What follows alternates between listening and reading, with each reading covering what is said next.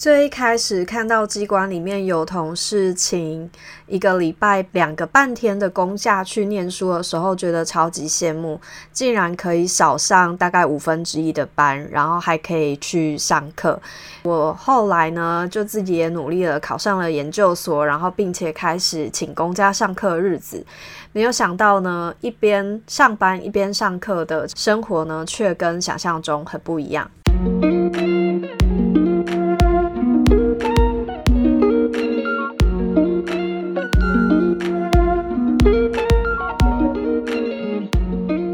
在演讲的时候呢，其实还蛮多，就是刚考入公职的人会询问在职进修相关的经验跟分享。那我自己在公职体系里面呢，其实一直以来也都会遇到机关里面多多少少有同事呃去做进修。那这样的事情呢，其实在公职体系里面是还蛮频繁的。所以今天想要来跟大家分享公务员在职进修的几种常见方式。然后还有我自己的一些经验，以及呃，当你有考虑在职进修的时候呢，可能要想清楚的几件事情。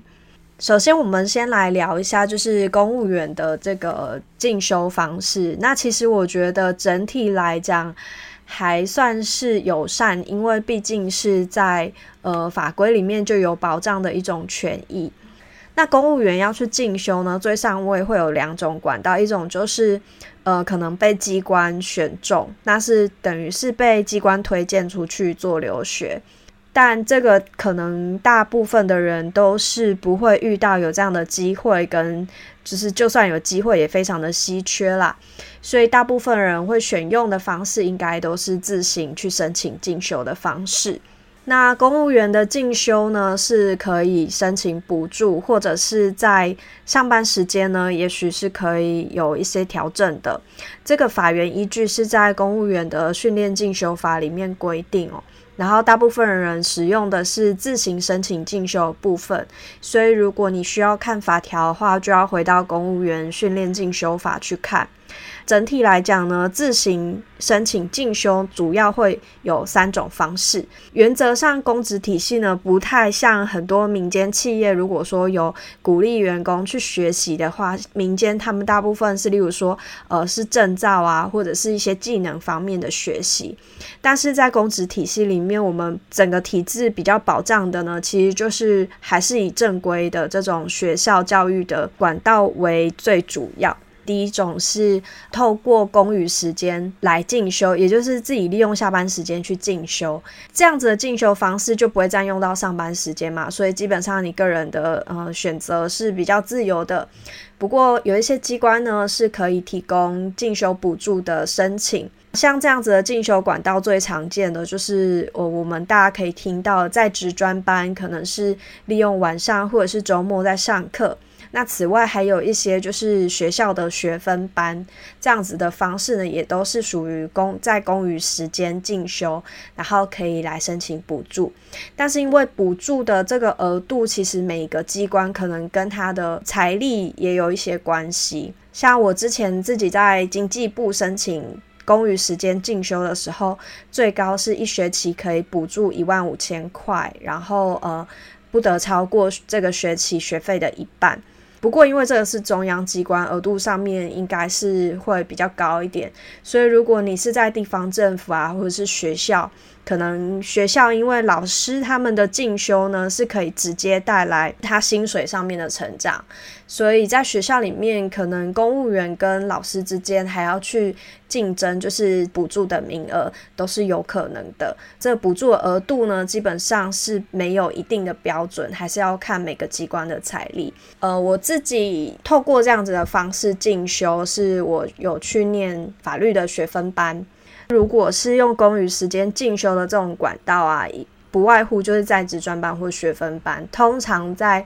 课业的要求上，因为都是针对在职生所开设的课程，所以课业的要求上相对来讲会比其他进修管道还要来的轻松一点。不过就是当真的公务非常繁忙的时候，你要在加班时间，然后还有呃这个上课的时间，甚至额外也许要去面对期中、期末考或者是少数的这个报告的时候呢，还是会在时间上面调配蛮紧绷的。但我觉得这是所有进修方式里面实际上最轻松的一种。但这个并不是我一开始选择的进修方式。那我自己呢，第一次应用公职在职进修的管道呢，我是采用公价进修。那为什么会用这个呢？就是我曾经在某一个单位里面看到同事用这个方式，每个礼拜请最多八个小时的公假嘛，可以等于两个半天的时间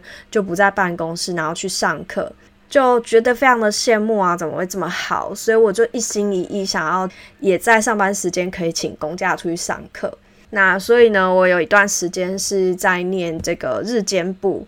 而且我还去跟就是一般生一样，透过考试跟推甄的方式，呃，考进去这个研究所，那就是上一般的日间研究所。那这个进修方式就是叫做部分办公时间进修，也就是一个礼拜最多有八个小时可以让你请公假，哦，从呃机关里面外出出去上课，或者是做进修相关的事情。不过，蛮多机关因为你已经请假的关系呢，就不会把这个公假进修跟进修补助并行，所以可能是刚才讲的，例如说学分班跟在职专班有一些是可以领取到进修补助的，但是透过部分办公时间进修，可能就是没有，他就是给假就不给钱。那我分享一下我自己去上这个日间部研究所，可以说是蛮痛苦的一段时间。开始确实想的很美好啦。那我觉得，如果说你的机关的工作是比较有弹性的，或者是工作还算轻松，就是你确实是凑得出来八个小时去上课的，你的工时并没有那么紧密的时候，那可能会好一点。但我当时开始念这个日间部研究所的时候，呃，已经进到中央机关了。那那时候每一个工作都非常的忙，所以本来的工时就是都是排满，而且还要加班的状态。那这个时候，如果你还要去请公假出去上课，基本上就是把八个小时的工作变成加班。那另外就是因为日间部的研究所跟你一起的同学就是普通的研究生，那老师也是把我当成普通的研究生对待，他们并不会觉得你是在职生就会对你特别宽松或有差别待遇。那我那个时候念的是台大公共事务研究所。呃，而且我如果印象中没有记错的话，因为公共事务研究所是从台大政治所的公行组脱离出去，那那时候才成成立没有几年，我其实是所上第一个第一个在职生，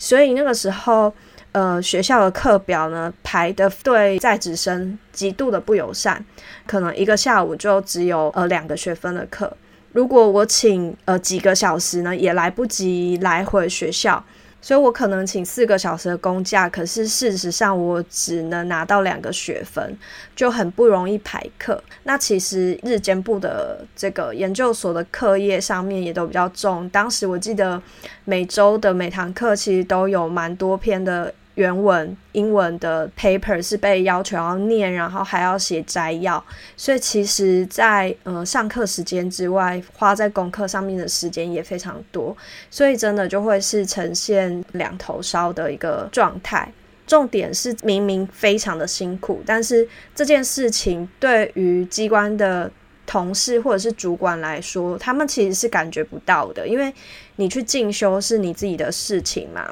你想想看啊，如果说你是呃偶尔请个出国，然后或者是大家难免轮流都会有事休假，那同事之间代理是很正常的。可是当你这个进修呢，其实是常态性，每一个礼拜都会发生。可能每个礼拜呢都有固定的时间，例如说没有办法呃参加会议啊，或者是说有突发状况的时候，都需要主管同事来帮你 cover。那这个时候其实多多少少还是会对同事不好意思，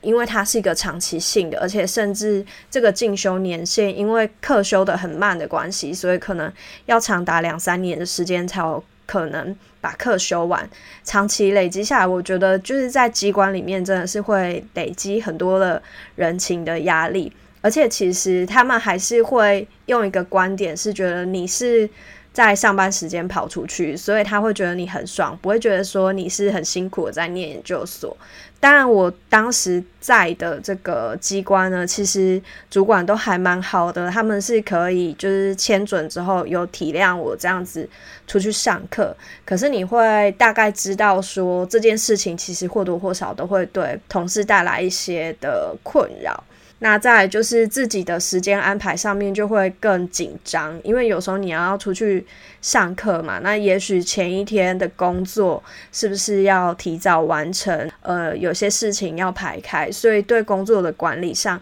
也是蛮有挑战性的。然后我自己进修了这个台大公共事务研究所，后来。因为某些个人因素，还有种种考量，总而言之，我其实并没有取得硕士的学位啦。后来在我的下一届就有学弟，他也是一样是在职生进修这个这个全时的日间部研究所。我印象中没记错，他大概前前后后应该也花了四年多的时间才完成论文，然后取得硕士的学位。对，所以如果选用这种方式去进修的话，其实都是要有长期抗战的心理准备。呃，公价进修呢，我觉得修硕士班确实是比较辛苦的。但是如果你要进修的是博士班的学位的话，好像只能用这个方式去呃选择进修，因为应该是没有其他的那种学分班是针对博士班在开设的。好，那这个就是用上班时间出去上课的第二种进修方式。第三种进修方式呢，就是直接不工作了，我们就是先选择研究所，也就是选择留职停薪。这个方式我自己是没有试过的，不过也是有身边的朋友被选送哦，被某个直辖市政府呃选送到出国去进修学位这样子。留职停薪念研究所，我觉得跟前面两个就又是另外一种选项。那我自己当时完全没有考虑的原因，是因为我觉得薪水算起来没有很划算啦。就是毕竟，呃，光是一年的薪水其实也就七八十万了。就是要自己去衡量，说你这个研究所值不值得这个薪水的钱。那另外就是大家蛮常会忽略到一点，呃，这个也是我看朋友的惨痛经验所发现的。学校的学期呢是从九月开始，然后放寒假，然后接下来到隔年的六月。所以不管如何，学期的切分它其实都是跨年度的。那当你留职停薪的时候，呃，会影响到你的考级。甚至就是直接给你答疑了嘛，因为反正你在机关的时间就是不如人家久，贡献不如人家多。例如说你密集的休克，好了，请个一年的留职停薪，那有可能你会牺牲的其实就是连续两年的考级，因为你得从九月请到隔年的六月，等于是有两年的时间会被上课所影响到。当拿到了考级连两个乙的时候，对于接下来上调难难免免都会有一些影响。另外还要注意，在那个进修法的第十五条，它有规定，如果你是留职停薪做这种呃全时的进修，你回来之后还要继续，例如说你去。呃，请留职停薪上课一年，回来之后至少还要在原机关待满一年，就是你不可能留职停薪这个阶段，然后呃又马上要上调到其他的机关。那虽然它都有一些弹书啦，不过这些弹书基本上都有可能成为机关挡你上调的一些理由。所以，如果是因为想要逃离现在机关跑去进修的话呢，可能就要衡量看看会不会进修完反而走不成。那加上现在本来高普考本身就有绑约三年的时间，在这个期间又跑去念研究所，那你可能。可以离开机关的时间又变长了。在最后，我想要就我个人呢试过两种这个在职进修的方式，跟大家分享一下。如果说你有考虑要在这个公职的期间额外去做进修的时候，可能要有什么样的前置作业跟心理准备？第一个是我刚刚其实已经稍微讲过了，就是站在机关立场，你。去进修，不管是不是跟业务相关啦，这都是你自己的事情。对机关来讲，基本上你就是少了上班的时间。所以我比较建议不要选在刚新到一个职场，例如说你才刚呃报到上班，或者是你才刚上调去新单位的时候，因为你完全都还没有跟新的同事跟主管磨合，然后也还没有跟大家培养出默契，就要请大家帮你去承担，也许呃就进修造成的一些不便，其实在人情上面就会比较压力。另外是我觉得。因为既然是在职进修，表示你还是有这个在职身份，工作的部分其实还是很重要的。我建议还是以业务熟悉为优先。如果刚到一个新职场呢，就先好好把业务做上手了之后呢，再来观察看看接下来的进修呢要怎么样去安排。那在同事跟主管之间呢，也会比较稍微比较容易协调一点。那这一集的主要分享内容就是跟大家介绍公务员在职进修，呃，以自行申请的方式呢，你有三个管道。第一个是，如果你是就读在职专班或学分班，你可以申请公余时间进修，那可以看机关的补助的额度呢，去申请进修的补助。